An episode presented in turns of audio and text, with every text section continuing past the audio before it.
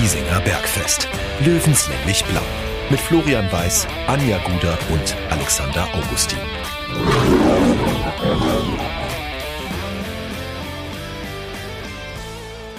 Servus und herzlich willkommen, Giesinger Bergfest, Stammtisch-Episode Nummer 58. Ja, ich glaube, es ist wieder mehr, doch noch ein bisschen mehr Dampf drin in dieser Saison, als wir gedacht haben. Wir müssen über vieles reden und lieber Alex, einmal mehr zeigt sich, Stammtisch geht immer und überall und das ist gut so. So ist es, auch am Flughafen. genau, weil äh, wir machen hier quasi die Schalte zum, ich glaube, Münchner Flughafen. Wir haben Michael Schrodi am virtuellen Stammtisch äh, der Löwenrunde. Äh, seines Zeichens äh, SPD-Politiker, Mitglied des Bundestages 2017 und ganz, ganz wichtig, Gründungsmitglied der Bundestagslöwen. Und allein deshalb sollte er einmal an diesem Stammtisch sitzen. Ich sage äh, ein herzliches Hallo ins Erdinger Moos. Ja, schönen Gruß zurück. Ähm, freut mich, dass wir heute zusammenkommen. Ihr habt es vom letzten Mal der Simon Pearson, Kumpel von mir, bei euch, glaube ich, gehabt. Äh, und jetzt darf ich folgen. Der war übrigens auch dabei bei der Gründung der Bundestagslöwen in Berlin. Ja, ich, haben, wir, haben wir mitbekommen. Ähm, und es war ja im Rahmen des Auswärtsspiels auch bei Victoria Berlin, ähm, wo man Heimspiel. das quasi. Ja, Heimspiel. Heimspiel. Vollkommen richtig. Wie konnte ich das nur vergessen? Nein, äh, ein wunderbarer 2-0-Sieg. Äh, gutes Omen. Ne? Also, aber ich glaube, da war auch ganz viel Stolz dabei, diese Zaunfahne dann zu sehen, oder? Ja, absolut, natürlich. Also, äh, ich habe schon 2017, als ich reinkam, gesagt, oder viele Kumpel so, du musst jetzt dann die Bundestagslöwen gründen. Weil es gibt da so ein paar Fanclubs äh, von Bundesliga-Vereinen. Und ich habe gesagt, wenn ich reinkomme, dann mache ich das auch. War aber gar nicht so mit der Pandemie, gar nicht so einfach. Wir hatten schon alles geplant, dann kam die Pandemie, mussten wieder abblasen und jetzt haben wir gesagt, jetzt äh, in der neuen Legislatur, jetzt ziehen wir es durch. Zum Glück sind alle, die damals gesagt haben, sie wollen dabei sein, auch wieder reingekommen in den Deutschen Bundestag. Ähm, und äh, jetzt äh, haben wir es dann ähm, auch wahrgemacht und tatsächlich zwei Tage nach der nach dem Auswärts, respektive Heimspiel in Berlin, haben wir dann offiziell die Gründung vollzogen, aber da auch schon die Zaunfahne in Berlin zum ersten Mal äh, dabei gehabt. Also es war, war schön und waren unglaublich viele Löwenfans ja auch in Berlin, aber viele, die in Berlin auch tätig sind, arbeiten temporär oder auch dauerhafter geblieben sind. Also äh, war Gaudi auf jeden Fall. Wie groß ist denn die Löwenfraktion im Bundestag? Also wir haben jetzt 18 Mitglieder, glaube ich, Okay. jetzt, wobei es nicht nur Bundestagsabgeordnete sind, sondern auch Mitarbeiter Mhm. von Abgeordneten oder der Fraktion. Also zum Beispiel ähm, haben wir den Kassier von uns, der ist auch von der SPD, aber aus der Bundestagsfraktion. Es gibt äh, von der Linken und der FDP sind Mitarbeiter aus ähm, äh, von, äh, von MDBs. Ähm, aber wir haben, glaube ich, sieben jetzt, zwischen sieben oder acht, also Bundestagsabgeordnete, die auch wirklich dabei sind. Wie, wie merkt man das, ob, ob da ein Kollege ein Löwenfan ist? Kommt es an der, in der imaginären Kaffeeküche zustande oder ist es dann irgendwann mal eine Äußerung, wo man sagt, das ist typisch weiß-blau? Ist da nicht irgendwas? Also gab's da, gibt es da irgendwie so die, die Löwen-DNA, die einfach nicht zu verbergen ist, wo man dann merkt, mir ticken gleich?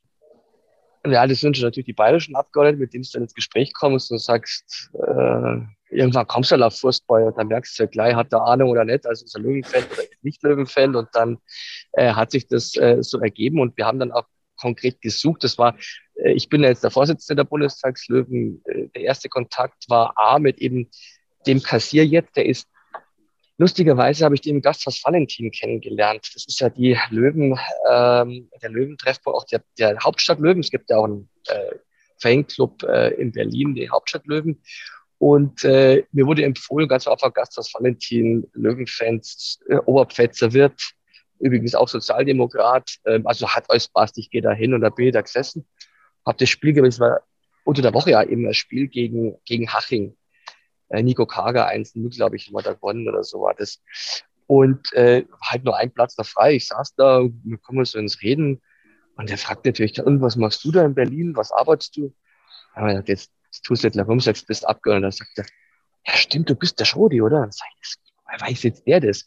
Ja, ich arbeite im Finanzministerium, vorher für die SPD-Bundestagsfraktion und äh, du bist jetzt im Finanzausschuss. Und so kamen wir zusammen.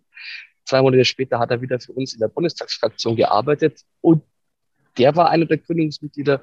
Und Erhard Grundl habe ich so im persönlichen Gespräch, der kommt da aus Niederbayern, auch gleich als Löwenfan geoutet. Und so haben wir uns mal zu dritt auf den Weg gemacht und noch so ein paar andere gefunden und mancher wusste auch, der ist ein Löwenfan.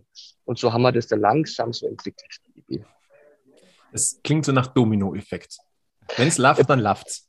Ja, wobei man musste schon was tun. Das kam nicht alles von alleine. Am Anfang schon. Am Anfang hat es sich so ergeben. Und da haben wir bewusst gesucht. Und da sind aber auch dann fündig worden. Wobei es auch Zufälle gab. Es dürfen auch Mitarbeiter ja Mitglied werden. Und ich bin, aber es war jetzt drei Jahre her, bin durch eine Liegenschaft des Bundestags. Da kommt mir einer mit ähm, Löwen-Trainingsjacke entgegen. Da denke ich mir, das gibt's doch nicht. Dann habe ich gleich angesprochen, habe gesagt, sag mal, was ist mit dir los? Ja, er hat halt in München mal gelebt, aber ist ein, ich weiß gar nicht, wo er her ist, aber in Berlin, arbeitet jetzt für die Verwaltung, für die Poststelle des Bundestages und ist Löwenfan, läuft mit dem Löwenanzug äh, umeinander. Da habe ich ihn sofort angesprochen. Und äh, der ist auch Mitglied geworden jetzt. Also es sind lustige Zufälle auch. Und äh, wir sind ja immer noch auf der Suche nach genau solchen Leuten, ähm, die noch gar nicht wissen, dass es uns gibt, aber irgendwo äh, bei irgendwelchen äh, Stellen äh, des Deutschen Bundestages noch tätig sind und vielleicht auch dazu stoßen. Wer weiß, äh, geht ja von, keine Ahnung, vom Kanzler bis zum Facility Manager runter. Ne? Also da gibt es ja vielfältigste Mitarbeiter. Auch ehemalige übrigens. Ähm, es gibt ja einen äh, CSU-Finanzminister, der auch Löwenfan ist, einen ehemaligen, äh, Theo Weigel. Und äh, da, unsere CSUler haben es halt hingekriegt, dass die mal, entweder haben sie nicht, nicht gefragt oder sie haben es halt hingekriegt. Ich habe gesagt, der kann auch Mitglied werden, wäre ja auch eine schöne Sache. Ähm, aber der ist es noch nicht. Also wenn er jetzt dann zuhört bei euch, macht er bestimmt dann, dann soll er sich bei mir melden, dann kann er Mitglied werden. Das würden wir uns auf die Fahnen schreiben, wenn wir das können. Gibt es eigentlich so was Vergleichbares im Bundestag von anderen Vereinen oder ist das so der erste Fanclub seiner Art? Na, schon. gibt schon. Es sind, okay. glaube ich, neben uns noch elf. Ich weiß gar nicht, ob es stimmt, dass die erste so ein Eintracht Frankfurt Fanclub ist. Ähm, ich glaube, Freiburg hat jetzt auch neu gegründet äh, mit uns und es gibt noch Köln, Gladbach, Dortmund, Schalke, glaube ich auch. Also elf sind's. Genau. Mhm. Aber ich habe ja in meiner Einladung geschrieben, wir sind der einzige relevante Club aus Bayern, der jetzt auch einen Bundestags-Fanclub hat und da sind wir schon stolz drauf. Das unterschreiben wir so. Das lassen wir genau so stehen, weil es stimmt. Genau. Ja. äh, Herr Schrodi, lieber Alex, äh, noch fehlt uns die Anja am Stammtisch, aber es ist ein Stammtisch. Wenn wir einen Stammtisch über das Erdinger Moos machen können, dann können wir auch jemanden noch dazu holen, der noch gerade in der Arbeit äh, festsitzt. Also, ähm, lasst uns mal einmal aufs letzte Wochenende blicken. Äh, souveräner 3 zu 0 Erfolg äh, des TSV 1860 gegen Havelsee, gegen einen feststehenden Absteiger. Äh, war dann doch auch hinten raus deutlich, war aber auch ein bisschen eine schwere Arbeit. Und aber wenn man jetzt mal ehrlich ist, das konnte man auch erwarten. Äh, wichtig Hausaufgaben gemacht. Äh, Herr Schudi, Sie im Stadion, hat, ist sich's ausgegangen? Sie haben ja eine Dauerkarte. Ich habe Dauerkarte, diesmal ging es sich nicht aus, weil meine Tochter ihren Geburtstag nachgefeiert hat. Aber ich habe, während sie, das war irgendwie so in der Tanzschule, da haben sie ja diese acht, da haben die so ein bisschen rumtanzt und ich habe währenddessen noch ein Handy Magenta äh, nebenher natürlich geschaut. War jetzt, äh, sage ich mal, ein Arbeitssieg, ja. Also es war jetzt spielerisch, weil die standen tief, ist immer ein bisschen schwer, jetzt nicht so wirklich überzeugend. Am Schluss ist Wurscht, gewinnst 3-0. Mir wäre es aber lieber gewesen, offen gestanden, wenn wir jetzt schon über die Chancen noch im Aufstiegsrennen reden, wenn diese blöde äh, Unentschieden-Serie in der Hinrunde, also da gewinne ich dann lieber so ein Spiel einzeln oder anderes einzeln, statt das 3 und, die, und dieses sechs oder sieben Unentschieden, die wir hatten. Mhm. Und jetzt wird es natürlich trotzdem schwer, äh, schwer am Schluss noch. Also beim Fußball ist alles möglich, aber ja, Lautern in Köln, wir zweimal gewinnen, die Hoffnung stirbt zuletzt. Ähm, aber die Grundlage ist mal gelegt. Hätte sich auch keiner gedacht, dass wir wirklich ja. nochmal hinschnuppern. Also das ist ja schon was. Das ist absolut richtig. Und äh, ich habe auch erst, glaube ich, dreimal mit den Augen in den Augen reiben müssen, als ich dann die anderen Ergebnisse gesehen habe. Und dann ging plötzlich doch die Rechnerei wieder los. Und äh, wie oft wir das hier an diesem Standtisch schon gesagt haben, diese dritte Liga macht einen wahnsinnig. In jeglicher Hinsicht. Und äh, ja, ich sag mal so, das Ziel bleibt Platz vier. Das war ja vor ein paar Wochen, war, war das auch am Wackeln. Äh, jetzt hat äh, Osnabrück ordentlich gewackelt und 60 hat tatsächlich diese, diese Wackler ausgenutzt. Ich sage nur Tordifferenz aufpoliert. Mhm. Äh, plötzlich äh, hat man das deutlich bessere Torverhältnis und auch drei Punkte Vorsprung, zwei Spieltage vor Schluss. Ähm, Alex, wie oft oft äh, hast du dich in den letzten Tagen, Wochen schon hier aufgeregt über die Lage der Liga. Wie geht es dir gerade? Machen wir hier eine Selbsthilfegruppe? Ich bin weit davon entfernt, mich aufzuregen. Also nach dem Wochenende, glaube ich, man, äh, braucht man sich nicht aufregen. Äh, wir haben ja am Freitag einen kleinen Fanabend gehabt im Giesinger Bräu. Da war auch der Maxi Donhauser da und der äh, hat dann irgendwann in der Pause gesagt, ja, Aufstieg ist weg, Braunschweig hat gewonnen. So, dann war für mich das Thema eigentlich, das Thema war eigentlich vorher schon durch. Aber da war es dann endgültig durch und dann ja, man denkt ja gar nicht mehr an Kaiserslautern, dass die ja diese verzwickte Lage haben mit äh, spielfrei am letzten Spieltag und so. Das war eigentlich fernab meiner Wahrnehmung, dass Kaiserslautern überhaupt noch in Reichweite ist. Und dann läuft das Wochenende so, wie es eben gelaufen ist. Und jetzt bin ich eigentlich nur dankbar, dass wir zwei Spieltage vor Schluss immer noch darüber spekulieren dürfen, ob es klappt. Also du mhm. kannst jetzt ja nicht mehr verlieren. Du kannst im schlechtesten Fall mit einem Sieg gegen Magdeburg Platz 4 äh, festmachen. Das ist ja auch schon was. Und dann kannst du schauen, was kommt. Dann muss Lautern liefern. Und ich bin eigentlich sehr, sehr stark davon überzeugt, dass Lautern patzt gegen Köln, weil die haben die Hosen dermaßen voll. Äh, ich habe äh, ein bisschen die Ausschnitte auch gesehen vom, von der Niederlage jetzt gegen Dortmund 2. Und äh, ja, die haben, die haben die Flatter. Ich meine, die, war, die waren vor zwei, drei Wochen, waren die gefühlt durch. Ich glaube, dass die selbst so ein bisschen schon auch ähm, mit dem Kopf in der zweiten Liga waren und jetzt äh, verspielen sie den zweiten Platz und spüren unseren Atem. Also durch ist das Ding noch nicht. Es ist halt auch diese böse Situation nach der Türkgücü-Pleite, dass es wirklich so ist, dass Kaiserslautern jetzt am letzten Spieltag spielfrei hat und auf dem Sofa zittern muss. Ja. Es ist schon ein bisschen wahnsinnig. Herr Schrodi, wie, wie sehen Sie denn die Lage? Ähm, es ist eine irre Ausgangslage jetzt. Ja, aber Sie müssen nur zittern, wenn wirklich jetzt einiges passiert. Also natürlich äh, sag mal, kriegen die jetzt auf die letzten Meter doch noch weiche Knie. Hat man gesehen gegen Dortmund, also schon eine Packung zu Hause, 0-3 dann und in den 91. erst äh, quasi den Anschlusstreffer. Und gerade auch mit dem Druck, ja, 48.000 Zuschauer, da kamen die nicht zurecht. Und das kann schon, also so, Köln hat aber auch die letzten vier Spiele, glaube ich, nicht gewonnen und auch wieder sind auch nach hinten raus äh, jetzt noch gefährdet äh, bezüglich Abstieg. Also, und äh, das eine ist ja laut dann, wir müssen ja auch liefern. Und mhm. das Magdeburg hat sich ja gegen Braunschweig auch nicht aufgegeben, ja, und äh, sind, sind schon, sind schon stark in der Saison. Äh, und, äh, und dann, selbst dann, so, und das wäre ja ähm, der Treppenwitz der Geschichte, kommt der Dortmund, die jetzt Kaiserslautern in die Suppe gespuckt ja. haben, auch nochmal zu uns und hat gesehen, wie stark die aufs. Also es ist schon, wenn man sich das Gesamt betrachtet, äh, sage ich mal, eher unwahrscheinlich, dass wir schaffen. Da muss viel zusammenkommen. Ähm, und äh, auch wenn Kaiserslautern, sage ich mal, mitspielt, auch wir müssen zweimal gegen richtig bockstarke Gegner gewinnen. Und wenn das alles klappt, nehme ich es mit. Da spielen wir gegen Dresden in der Relegation. Das wird auch nochmal, das werden auch nochmal schöne, würden, wären schöne Partien. Aber jetzt von Spieltag zu Spieltag schauen, wie man so gesagt hat, das, und dann schauen wir weiter. Ich, ich halte es tatsächlich auch für wahrscheinlicher, dass Kaiserslautern patzt, als dass wir gegen Magdeburg gewinnen. Ja. Äh, ist so mein Gefühl. Weil Magdeburg natürlich äh, ist aufgestiegen, kann jetzt dann äh, im letzten Heimspiel so die, den Aufstieg nochmal feiern und äh, ja. Na, also es läuft ja, wenn es nach Löwenmanier läuft, will man Magdeburg, Lautern verliert. und gegen Dortmund kriegen wir da 93. 1-1. So.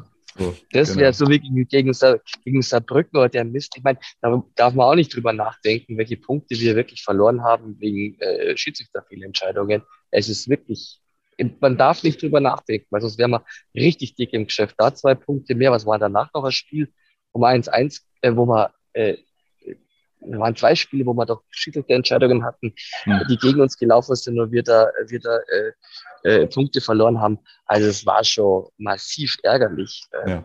Aber ne, ist so, es ist. Ich hol mal uns, ich lade mal die Anja ein zu unserem Stammtisch. Äh, wie gesagt, es ist immer schön, am Stammtisch ist immer Platz frei und für die Guderin sowieso. Grüß dich, Anja. Ich hoffe, du kannst uns schon hören. Nö. Sie ist noch im, sie ist noch im Onboarding-Prozess. Äh, alles gut. Wie gesagt, Stammtisch und der funktioniert überall. Äh, an dieser Stelle schmeiße ich mal ganz kurz ein äh, immer wieder gern genommenes Zitat meines Vaters hier rein. Ähm, Kaiserslautern muss gegen in Köln verlieren, 60 muss beide Spiele gewinnen und wenn dann der Schiedsrichter noch an die Eckpfanne dieselt, dann wird es noch was mit dem Aufstieg. Hm. So kann es klappen. Aber die Anja, ist, die Anja ist ja der personifizierte Optimismus. Also die jetzt, Anja, Ich, äh, ich war gestern beim Maibaum aufstellen in Germerswang und da habe ich so einen netten alten Mann getroffen, der hatte so einen Blaskapellen 1860 ähm, Gurt. Und äh, die haben während Corona eine Blaskapelle für 60 gegründet und haben nur zweimal geprobt, aber die sind schon mit Feuer und Flamme dabei. Und die gehen auch gegen Dortmund ins Stadion. Und dann habe ich gesagt, das ist gut, weil dann treffen wir uns zum Aufstieg. Also zum Relegationsspiel dann. Okay. Und dann haben wir auch gleich ausgemacht, dass wir nach Dresden fahren. Gemmerschwang ist bei mir im Wahlkreis, quasi vierten oder Landkreis. Mhm. Schön. Da genau. gibt es tolle Blaskapellen. Also. Ja. Das, das sieht man doch. Da frage ich gleich mal, Herr Schrodi, äh, wie sieht es denn aus mit der Musikalität bei Ihnen? Äh, ich habe mir selbst ein bisschen Schlagzeugspielen beigebracht, aber ansonsten ähm, war es das auch. Also es hat gereicht, dass ich mal in der, ich war ja vor meiner Zeit als Bundestagsabgeordneter Lehrer am Viscardi-Gymnasium in Fürstenfeldbruck und da ein bisschen in der Lehrerband ein bisschen rumgehauen, aber das war es dann auch schon. Naja, auch so ein bisschen und, auf die Pauke hauen. Ja, ich, ja, ich, da waren die lauten Töne gefragt, bin ich eigentlich gar nicht so, aber ähm, hat Spaß gemacht. Also ich, ich bin ja, sag mal, 77 äh, geboren. Das war die Zeit des Punkrock und äh, das ist auch eher so meine Musik. Und äh, da war man zu Hause und hat so ein bisschen Punkrock gehört oder Nirvana oder so und dann einfach mal selber rumgeklopft. Jetzt kaufe ich mir ein Schlagzeug, habe ich auch gemacht und habe es ein bisschen selber beigebracht, rumgehauen. Aber das ist alles. Also sonst bin ich wahrlich nicht musikalisch. Aber Sie haben eine Dauerkarte für äh, den Stehplatzbereich. Also wer jetzt glauben würde, dass da jeder Politiker, äh, äh also zumindest also VIP, bitte? Stehhalle. Stehhalle. Stehhalle. Ja, okay, aber da steht man ja auch. Ja, meistens. aber ich wollte damit nur sagen, wer glaubt, dass äh, jemand, der im Bundestag ist oder, oder äh, politisch auch ganz, ganz stark aktiv ist, nur in der VIP-Lounge rumhängt, äh, das müssen wir hier gleich, glaube ich, gleich auch nochmal äh, zur, zur Seite schieben. Und Sie nicken schon so zustimmend. Ja, habe ich auch keine Lust. Ich habe ich gehe ins Stadion, seit ich, dass ich zwei Jahre alt bin. Äh, mein Onkel ist ja ähm, 60er-Spieler alt, sag ich George Metzger in den 70er Jahren von ah. 70 bis 80 oder 81. Bei, also äh, als diese Aufstiegsspiele waren, 60 Bielefeld, 4-0 von auf der Alm, hier 4-0 gewonnen und dann dieses Entscheidungsspiel in Frankfurt, da war meine Mutter gerade hochschwanger, als die Schwester von George Metzger. Und da bin ich auf die Welt gekommen, war im Grunde an der Grünwalder Straße und dem Stadion. Und das ist äh, eigentlich äh, meine Heimat. Und dann, als ich ein bisschen älter war, halt Westkurve und da dann Dauerkarte. Und da gab es so eine Zeit, in der ich äh, selber viel gespielt habe. Ich habe bis zur Regionalliga auch selber Fußball gespielt. Auch gegen die zweite von 60 ein paar Mal.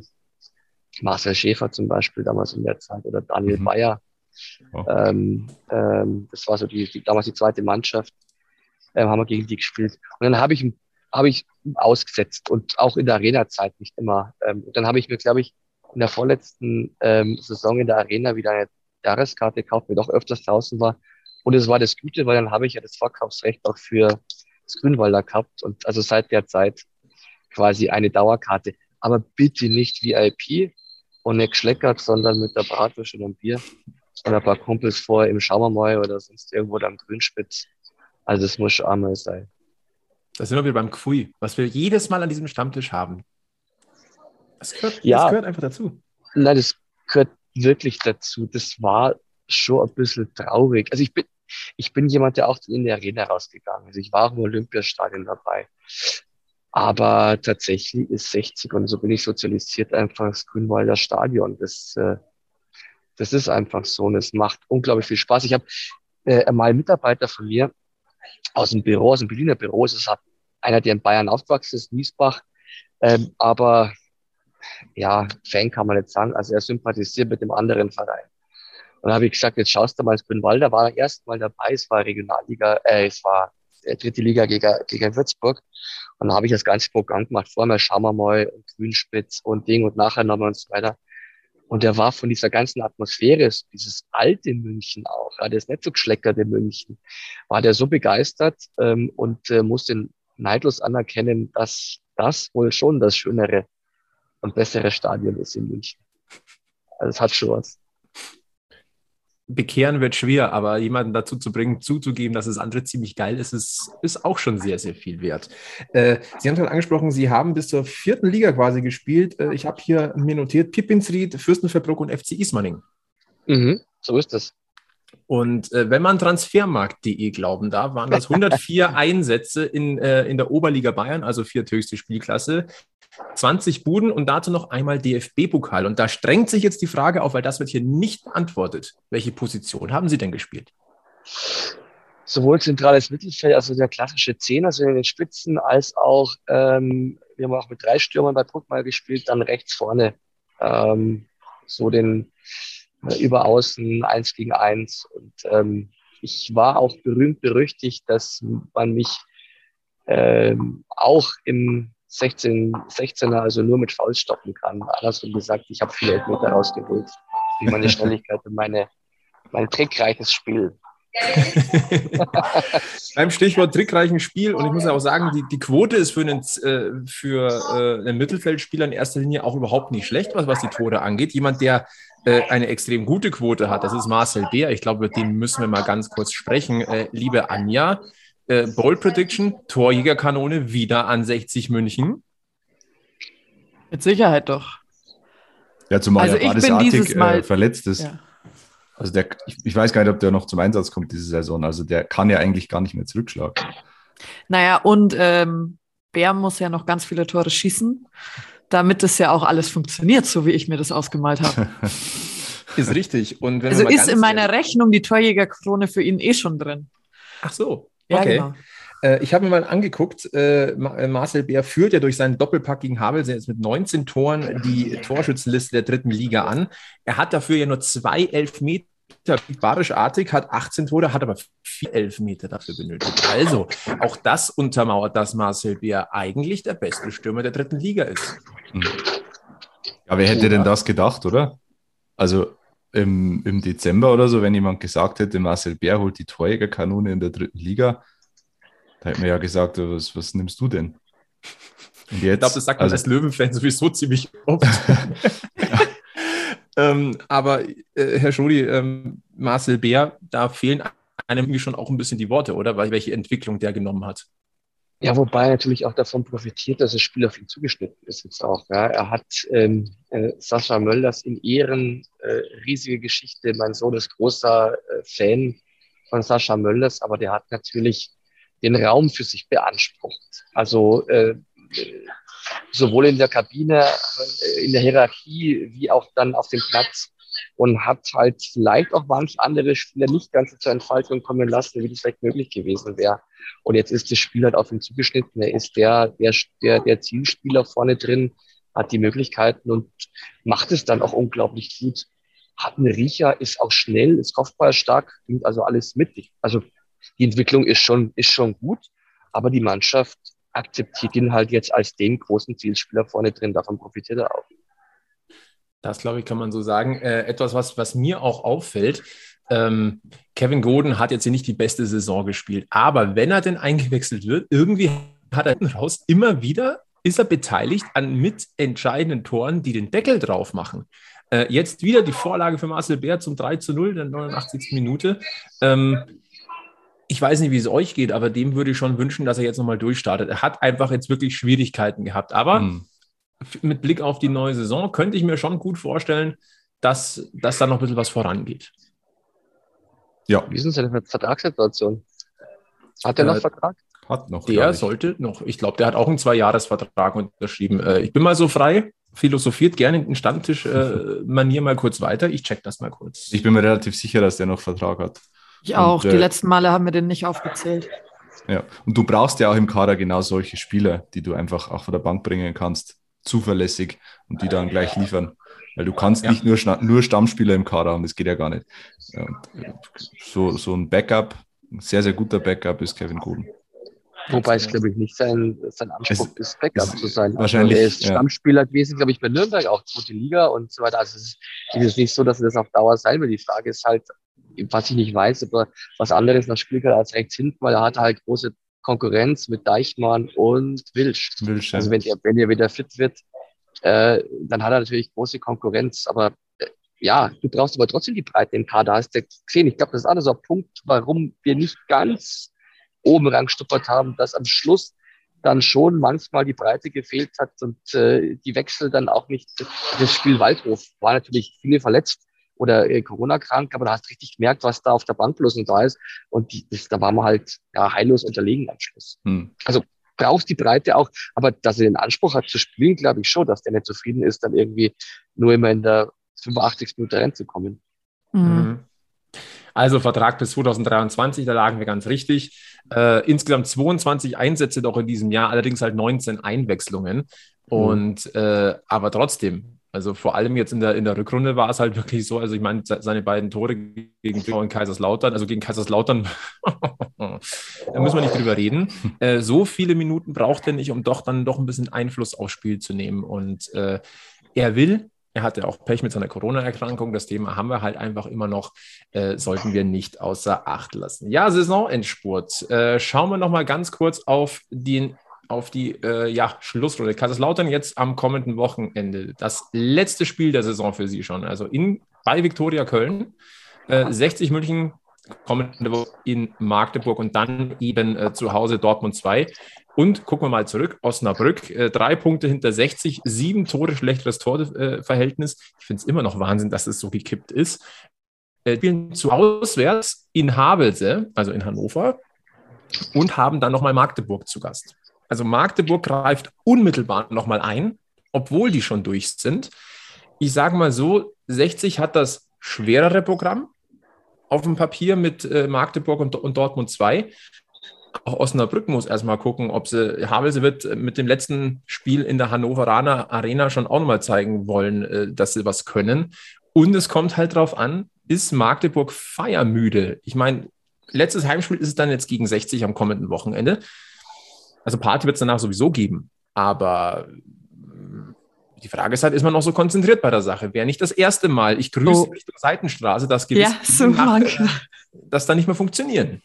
So mancher Meister, feststehender Meister, kriegt doch mal gerne eine mit. Die auch nach Ibiza fliegen? Vielleicht war Magdeburg auch schon in Ibiza.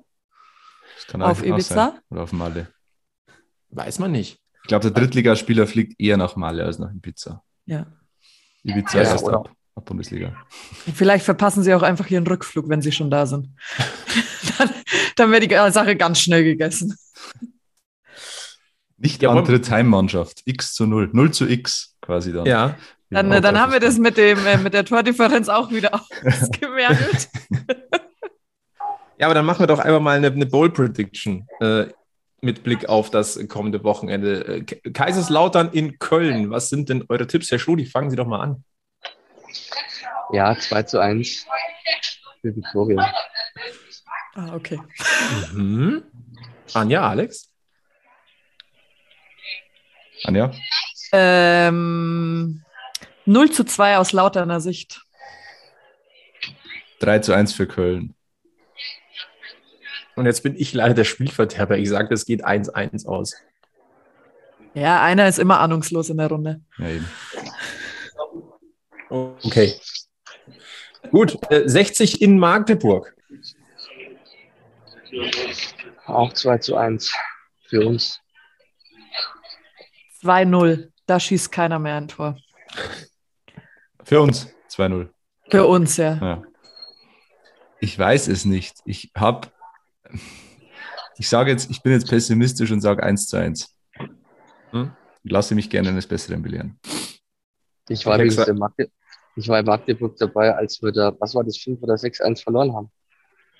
Da war ich auswärts mit dabei, da haben wir ja. eine Nordsee Urlaub gemacht und ich habe meiner Frau gesagt, wenn auf dem Weg dorthin ein Spiel von 60 auf dem Weg liegt, schauen wir uns das an. Da habe ich gesagt, ja, freilich. Und dann war es so Magdeburg. Dann habe ich gesagt, so, jetzt ist es soweit. Dann sind wir mit den Kindern vor, vor zwei Jahren oder so, also die kleine Sechs, ältere 18 oder hingefahren und standen nach einer halben Stunde 4 hinten. wir, haben eine, wir haben eine Gaudi gehabt in dem Stadion. Ich weiß nicht, eine Viertelstunde lang ein Lied durchgesungen. Wir holen die Meisterschaft und den Europa kommen und der Vokal ist uns scheißegal. Und da waren selbst die Magdeburger beeindruckt. Ich hoffe, dass ich diesmal, also ich bin nicht dabei. Ja, also gutes Omen, ich bin nicht dabei in Magdeburg. Also äh, diesmal liegt es nicht an mir, wir gewinnen dann diesmal. Äh, da würde ich tatsächlich, tatsächlich mitgehen. Ich sage, das wird 0 für 60. Ich glaube, das wird ein ganz, ganz zähes Ding, weil die über die individuelle Klasse des FCM müssen wir nicht reden. Ähm, aber ich glaube schon, dass die Löwen hungrig sind und äh, da punkten. Und dann haben wir nächste Woche zumindest mal den kleinen Showdown noch um, um Platz 4. Oder aber Osnabrück äh, lässt sich beim TSV Havelse äh, auch noch einen Stolperer reinschmeißen. Äh, das, diese Liga ist einfach insgesamt ein bisschen gaga. Ähm, Herr Schrodi, ich habe tatsächlich noch eine Frage. Äh, wie viele Gemeinsamkeiten gibt es zwischen Politik und dem Löwenkosmos? Was würden Sie sagen? Hilft das eine beim anderen?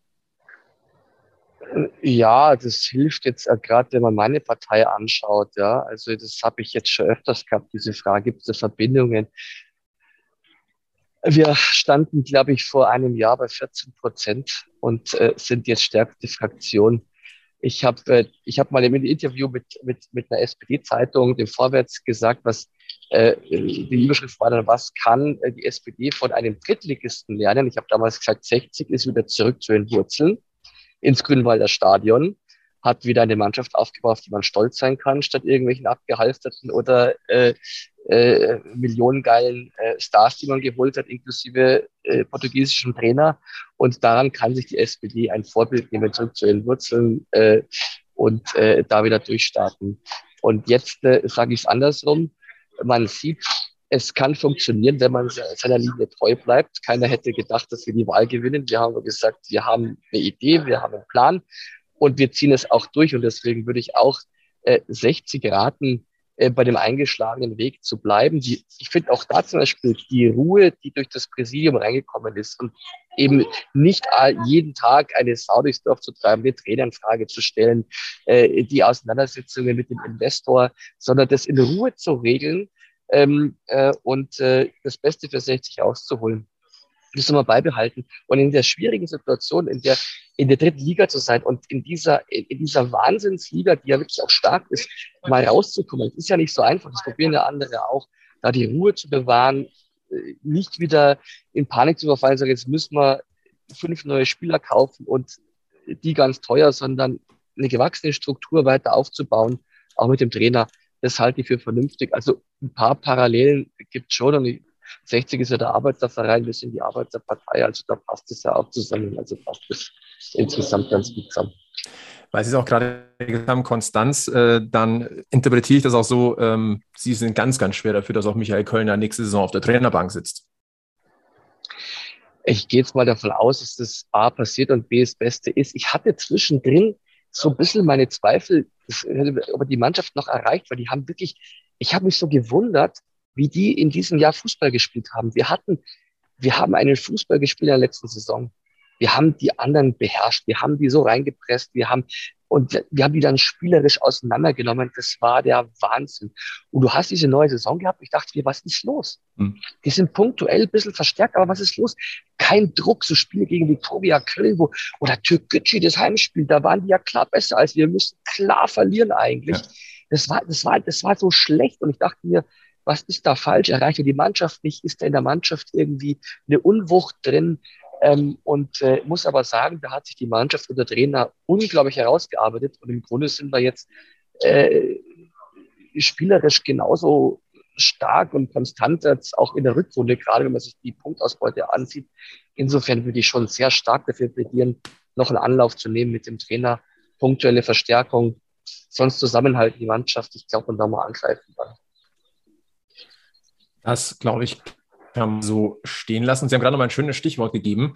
Ähm, sollte 60 nun dieses äh, letzte Spiel oder die, sich gut äh, verkaufen in den letzten äh, beiden, an den letzten beiden Spieltagen mit einem Sieg und einer gleichzeitigen Niederlage von Kaiserslautern 60 die zweitbeste Rückrundenmannschaft und könnte sogar noch die beste Rückrundenmannschaft der dritten Liga werden. Die Hinrunde tut's weh. Aber ähm, umso mehr, umso mehr. Ja, die hat schon insgesamt unglaublich wehgetan, nicht nur von der Ausbeute her, sondern auch von der Art. Ja. Du kannst ja mal ein Spiel unglücklich verlieren, aber du hast ja eher Glück gehabt bei manchen mhm. Punktgewinnen. Ja. ja. auch in den Heimspielen. Es war, da war null Präsenz, da war null Griffigkeit da. Und ich habe mich echt gefragt, wie das zustande kam, weil man eben die letzte Saison kannte. Und ja, keine Ahnung. Ich, vielleicht, äh, Michael Köln hat übrigens ja mitbekommen, dass wir uns da gegründet haben und mein Vater ist ja eh jeden zweiten Tag da draußen, hat der Kölner gesagt, ich, er will mal mit mir reden und man, vielleicht trifft man sich ja mal. Das würde ich ihn gerne fragen. Was war die Ursache dafür, dass wir in der Hinrunde so einen Bruch hatten? Weil das ist für mich unerklärlich. Ja. Vor allem, weil, weil du die, die, die Diskrepanz hattest zwischen richtig guten, starken Spielen, ich sage nur 6-0 gegen Freiburg 2 äh, mhm. und Schalke, ja, Schalke. im Pokal. Ja. Und dann eben so diese, diese, ich möchte, ich sag, ich sag's mal böse Larifari-Spiele, wo du denkst, wie kann das sein, dass das überhaupt nicht funktioniert? Türkgücü war, glaube ich, das beste Beispiel dafür. Es ist einfach wahnsinnig. Äh, kurz noch ein Blick eine Etage höher, dort, wo wir die Löwen ja gerne wieder sehen wollen würden. Äh, nächstes Jahr Ingolstadt und Aue, die spielen in der dritten Liga. Dresden steht jetzt schon fest, zwei Spieltage vor Schluss, geht in die Relegation. Äh, Ingolstadt, Wiedersehen macht Freude. Äh, Aue, das Wieso? ist schon. Wir, wir sehen Ingolstadt nicht wieder. Ich möchte euch da nicht sagen, aber wir sehen die nicht wieder. Ich verstehe dieses Gespräch nicht. Wir müssen und eher darauf schauen, wer nicht aufsteigt aus der zweiten Liga, wer in der zweiten Liga bleibt und dann äh, unser Gegner wird, also HSV, Schalke 04, sowas, oder Anja? Ja, und Auswärtsrelegation in Dresden. Dresden ist wirklich eine schöne Stadt, wo man viel machen kann. Ja, ich wollte eigentlich nur noch dazu sagen, Aue kommt runter nach ganz, ganz vielen Jahren in der, äh, in der zweiten Liga. Wiederaufstieg ist nicht so eine einfache Geschichte. Also ich sag mal mhm. so, ähm, es wird eine sehr ausgeglichene dritte Liga wahrscheinlich in der kommenden, kommenden Saison sein. Wir haben ja noch äh, einen, einen Funken Resthoffnung, der wieder so ein bisschen angefacht wurde. Ich habe auch ein eine Sache tatsächlich, die mir auch ganz, ganz persönlich ähm, Hoffnung macht. Ähm, ihr habt es ja, ihr habt es ja wahrscheinlich mitbekommen. Ähm, es gibt den jungen Löwen hier bei, bei mir seit zwei Wochen im Haushalte Weiß. Äh, der kennt bisher nur Löwensiege. 6-0 und 3-0. Also hundertprozentige Siegquote. Ich hätte nichts dagegen, wenn, wenn, wenn diese Aura weiterhin funktioniert. Boah, stell dir mal vor, das geht die nächsten 60 Jahre so. Dann wird es aber auch langweilig Le irgendwann. Lecco mio. Mit so vielen Siegen kann ich für nicht leben, gell? Dann musst du woanders hin. Da gehen wir zur zweiten Mannschaft oder, oder so. Oder, oder zu den Löwinnen, wobei, da müssen, das wollen wir natürlich auch nicht vergessen, die haben einen 10 zu 1 Sieg eingefahren bei Weißblau Allianz München. Da ist äh, der Aufstieg äh, ganz, ganz fest im Visier. Wünschen wir den Löwinnen, ähm, schaut, dass ihr das weiterhin aufrechterhaltet. Äh, Chapeau in dieser ersten äh, Saison, die sie da spielen. Und da gucken wir gleich mal was da noch ansteht. Am kommenden Wochenende aus, ein erneuten Auswärtsspiel in der Görzerstraße 55 auf der Bezirkssportanlage gegen Centro Argentino de Monique, erste Mannschaft. Auswärtssieg. Geil. Punkt. so, dann gucke ich mal auf meinen Zettel. Eine Sache würde ich ganz gerne noch ansprechen, tatsächlich. Ähm, es sind zwei. Ganz kurz, Herr Schrodi, es gibt ja auch den FC Bundestag. Sind mhm. Sie da aktiv? Ja. Wie ja, erfolgreich? Ich, äh, so erfolgreich, wie man beim FC Bundestag sein kann. Also es hat sich jetzt in der Legislatur verbessert. In der letzten waren, äh, war ich mit der Jüngste und einer, wie soll man es ausdrücken? Also ich, ich habe schon mal Fußball gespielt und ich, die waren alle ganz froh, dass ich dabei war.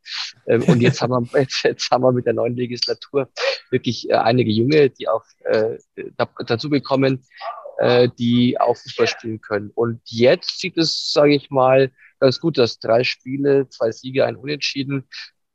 Also in den letzten Jahren waren die Siege eher rar gesät. Also das, da, da gab es einen ganz guten Stürmer, ich im Mittelfeld und ein defensives Mittelfeld und einen guten Torwart, aber ansonsten war es Mauer, sage ich mal so. ähm, jetzt macht es ein bisschen mehr Spaß. Es gibt Leute, die wirklich Fußball spielen können. In welcher Liga spielt man da? Freizeitliga?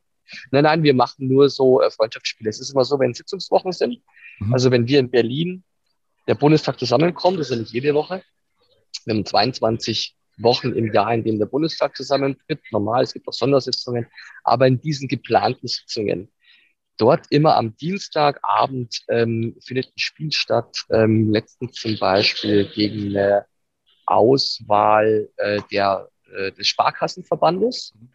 Ähm, wir haben auch gegen eine Auswahl von Flixbus gespielt. Ähm, und äh, wir haben den Bus vor dem Tor geparkt wahrscheinlich. Äh, ja. ja, das war es 1-1. Also da haben sie einmal haben sie kurz zur Seite gefahren.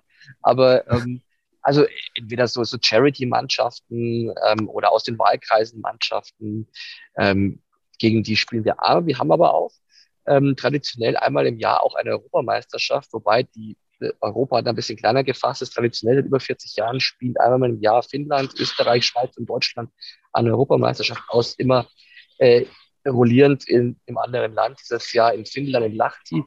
Da kann ich leider nicht teilnehmen. Ähm, aber ich war auch schon bei zwei Meisterschaften dabei in der Schweiz und in Österreich. Und äh, das macht viel Spaß, aber man braucht nicht glauben, dass es, obwohl wir alle Abgeordnete sind, wie dazu geht. Ich dachte beim ersten Mal in Österreich, ja, das ist Weiß und M, die war auch Abgeordnete und das ist, hey, man spielt ein bisschen, man kickt und das macht Spaß und am Schluss mal verliert man oder gewinnt man, ist wurscht. Hui gegen Österreich, da ging es zur Sache. Also ja, wir haben eine Staatskrise Cordoba, ausgelöst haben. Wir haben Cordoba, wir haben Cordoba gerecht, ähm, aber es war kurz davor, vor, vor der, also es war Rudelbildung und alles. Ich, ich, ich musste damals also jetzt äh, ziemlich viel alleine machen, weil wir so gute Mannschaft gehabt, ein bisschen rumgetrippelt und öfters mal gelegt worden. Äh, und da gab es wirklich Rudelbildung und also kurz davor, jetzt gehen wir vom Platz, so kann es nicht weitergehen, haut's bloß rein. Und am Schluss haben wir das Ding 2-1 gewonnen, zweimal ich genetzt, das war auch ganz schön. Und aber das einzige Spiel, das wir gewonnen haben, ähm, aber es war das Wichtigste gegen Österreich. Also da, da ging es ähm, schön zur Sache. das ist der Klassiker, ne? Du kannst alle Spiele verlieren, aber ein in Anführungszeichen Derby, wenn du das Hauptsache, gewinnst, ist genau. erledigt. Hauptsache Österreich geschlagen. So ist es. Und ein Thema, über das wir zumindest, das wir noch kurz ansprechen sollten, ähm, weil es, es gehört einfach auch eingeordnet. Ähm, äh, Daniel Birovka ist zurück im, ja, im Großraum München, wird Trainer der U17 der Spielvereinigung Unterhaching, hat bei vielen für war, oder war für viele eine, eine überraschende Meldung. Ähm, wenn man sich es aber genau anguckt, ist es durchaus nachvollziehbar. Oder Anja, wie überrascht warst du? Hat es auch nicht am Schirm, aber Manni Schwabel ist ein gewiefter Hund der weiß, wen er will, den kriegt er meistens auch. Ähm, ich kann ihn mir da sehr gut vorstellen. Und ich bin froh, dass wir ihn nicht als unseren gegnerischen Trainer weiter erleben. Was ja auch in, der, in der U17 Bundesliga dann. Ja, da dann, aber halt nicht in der dritten Liga. Da bin ich schon mal sehr froh drüber. Ich glaube, dass das eine sehr, sehr gute Wahl ist von Daniel Birovka das zu machen, weil er, ich glaube, schon davon profitiert, dass er so ein bisschen unterm Radar arbeiten kann, dass er junge Spieler entwickeln kann. Das, glaube ich, ist schon genau sein Ding. Und das tut ihm auch gut nach, nach den letzten Jahren, die er hatte. Ja, Schodi, wie war Ihr Gefühl, als Sie davon gehört haben? Ja, mich hat schon gewundert, weil man also an sich, glaube ich, wollte er schon im Herrenbereich tätig sein. Das hat er immer wieder angedeutet. Selbst, glaube ich, als bei Türkgücü der 83. Trainer rausgeschmissen worden ist, hat er irgendwie angedeutet, äh, ich kann mir das irgendwie auch vorstellen. Also der war schon heiß drauf. Und ich glaube nicht, dass das jetzt, äh, sage ich mal, sein, sein, sein, seine erste Priorität war jetzt bei Haching da anzuheuern.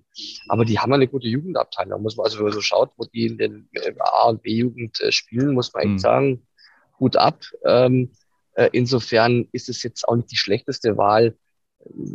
Auf Dauer, glaube ich, aber wird es jetzt für Daniel auch nichts sein, sondern der schaut bestimmt, dass er wieder irgendwo im Herrenbereich kann ich mir vorstellen dass er gut mit Jungen kann, hat er bei 60-2 gezeigt, hat er dann auch in der Regionalligasaison durchaus auch gezeigt. Und äh, er hat in einem Interview auch gesagt, hat, er kann sich das gut vorstellen. Und Sie haben es gerade gesagt, die Hachinger Jugendarbeit, so fair muss man sein, da wird gute, gute Arbeit geleistet.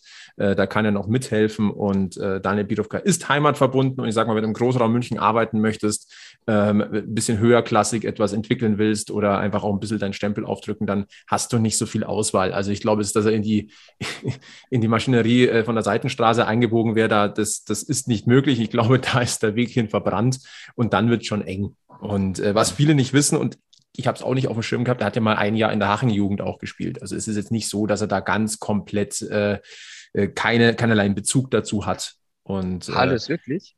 Ja. Also meines Wissens, also es war zumindest äh, nochmal zu lesen und ich, ich glaube sogar aus, aus äh, von, von ihm irgendwo in einem, in einem Zitat, aber das war, war zumindest das, was ich noch im Kopf habe bei Bayern war er ja und auch in der zweiten Mannschaft. Das mhm. ist, weil da haben wir gegen, mit Ismaning übrigens auch gegen ihn damals gespielt, da war er bei Bayern. Ähm, das, das wusste ich, aber Haring wusste ich nicht. Also auch da glaube ich, ich weiß nicht, ob er verbrannt wäre, zu Bayern zu gehen. Ich glaube, dass, weil er so der Urlöwe ist, ist er so verbrannt. Ja, mittlerweile glaube ich. Ja. Ich würd, also ich sag mal so, wenn es jetzt nur... Die Wechsel, auch im Jugendbereich gab es immer wieder die Wechsel. Ähm, also Danny Schwarz zum Beispiel, wobei der natürlich nie die, nie die Identifikationsfigur war, als wie es natürlich Daniel Birovka ist. Auch klar. Harald Czerny. Ja, ja, beispielsweise, beispielsweise, ja. Aber ist der war ja schon rot angehaucht, war noch tiefer rot angehaucht, bevor der überhaupt zu 60 gekommen ist. Also ja, ich sage mal so, es hätte, glaube ich, den größeren Aufschrei gegeben, wenn er, wenn er wirklich zur der Straße gewechselt wäre. Jetzt ist es so, ich glaube, äh, die Vorstadt, das kann man ein bisschen besser kann man ein bisschen besser mit leben, glaube ich. Also von dem her, ich glaube, wir sind uns alle einig. Wir wünschen Daniel Birovka alles Gute. Ähm, und äh, ich bin gespannt. Bin wirklich gespannt, mhm. äh, was man da hört. Wir biegen auf die Zielgerade ein und äh, ich frage mal ganz frech in die Runde: Gibt es irgendwas, was wir noch ganz kurz ansprechen sollten? Oder haben wir irgendwas vergessen? Sascha Mölders wird Spielertrainer in Landsberg am Lech, Bayernliga True. Süd. Das äh, wird interessant. Also da geht es dann wahrscheinlich auch gegen die zweite Mannschaft der Löwen. Äh, könnte, könnte interessant werden. Oh, das markieren wir uns im Kalender, wenn der, wenn der Spielplan feststeht. Ja, werden ein paar mehr Zuschauer sein als sonst. Und ich glaube, Anja, wir können das nochmal kurz ansprechen. Wir waren ja auf, am Freitag in Wiesingerbräu. Ich habe es vorher schon kurz angedeutet. Ein sehr schöner Fanabend äh, mit 60, 70 äh, Löwenfans. Äh, wir haben äh, das Buch von Claude Rapp unter Löwen vorgestellt, den Bildband aus der Kurve. Der hat äh, die Löwen Ultras 20 Jahre begleitet. War wirklich ein schöner Abend. Sehr schönes Buch. Äh, paar technische Probleme, aber die gehören dazu. Deswegen haben wir diesen Abend leider auch nicht als Podcast produzieren können. Das war der Plan. Ähm, haben wir dann sein lassen, weil es einfach äh, an allen Ecken und Enden gehakt hat. Wir waren Aber quasi froh, dass es drei Minuten vor Anpfiff alles funktioniert hat. Alles im Sinne von ein Mikro für alle. Genau. Aber es, es hat gereicht und es war wirklich ein schöner, angenehmer Abend. Äh, ich hoffe, denen, die, die dabei waren, hat es auch gefallen. Genau. Dann würde ich sagen, äh, liebe Grüße nochmal ins Erdinger Moos an, an Michael Schrodi, der sich äh, vom Flughafen zu diesen Stammtischen zugeschaltet hat. Es hat uns sehr, sehr viel Spaß gemacht. Ähm, gute, gutes Gelingen noch für die restliche Woche. Ähm, was, was sind die nächsten Termine für Sie? Ähm, ich hoffe, wir konnten so den Alltag ein bisschen aufheitern mit diesem Stammtisch. Das war auf jeden Fall ähm, wie soll ich sagen, ähm, einfacher, unterhaltsamer als der Steuerberaterkongress, auf dem ich auf dem Podium auch saß. ähm, ich, ich bin heute nach Berlin und äh, gleich am selben Tag wieder zurück, weil ich heute Abend noch einen Termin habe und fahre also jetzt wieder in den Wahlkreis in, nach, in Landkreis Fürstenfeldbruck äh, nach Hause. Also hat mir sehr viel Spaß gemacht auch übrigens. Äh, war, war ein netter Plausch und ähm, ja, ich hoffe, man sieht sich vielleicht auch mal ähm, dann am Grünspitz oder im Stadion oder wie auch immer. Also ich bin zwar in der Stehhalle, aber wenn ich da bin, dann hängt dann auch äh, demnächst immer dann auch die Zaunfahne der Bundestagslöwen. Und äh, ja, freue mich dann vielleicht mal auf eine Giesinger Erhellung. Ja, unbedingt, unbedingt. Ich denke, das kriegen wir hin. Also dann sage ich auch nochmal herzliches Dankeschön, dass Sie uns da einen Slot in Ihrem Terminkalender haben freimachen können. Hat sehr, sehr viel Spaß gemacht. Ich sage auch Anja und Alex, äh, schön, dass ihr dabei gewesen seid. Äh, spannend, was wir in den nächsten Folgen 59 und 60 dann zu besprechen haben, was sich im Löwenkosmos tut. Ähm, die Hoffnung stirbt zuletzt. Und äh, von uns gibt es wie immer drei Tipps. Ähm, bleibt gesundheitlich negativ, bleibt mental positiv, vor allem in den nächsten zwei Wochen und äh, bleibt vor allem eins. Löwenslang, weiß, blau. Bis zum nächsten Mal beim Giesinger Bergfest. Servus, macht's es gut.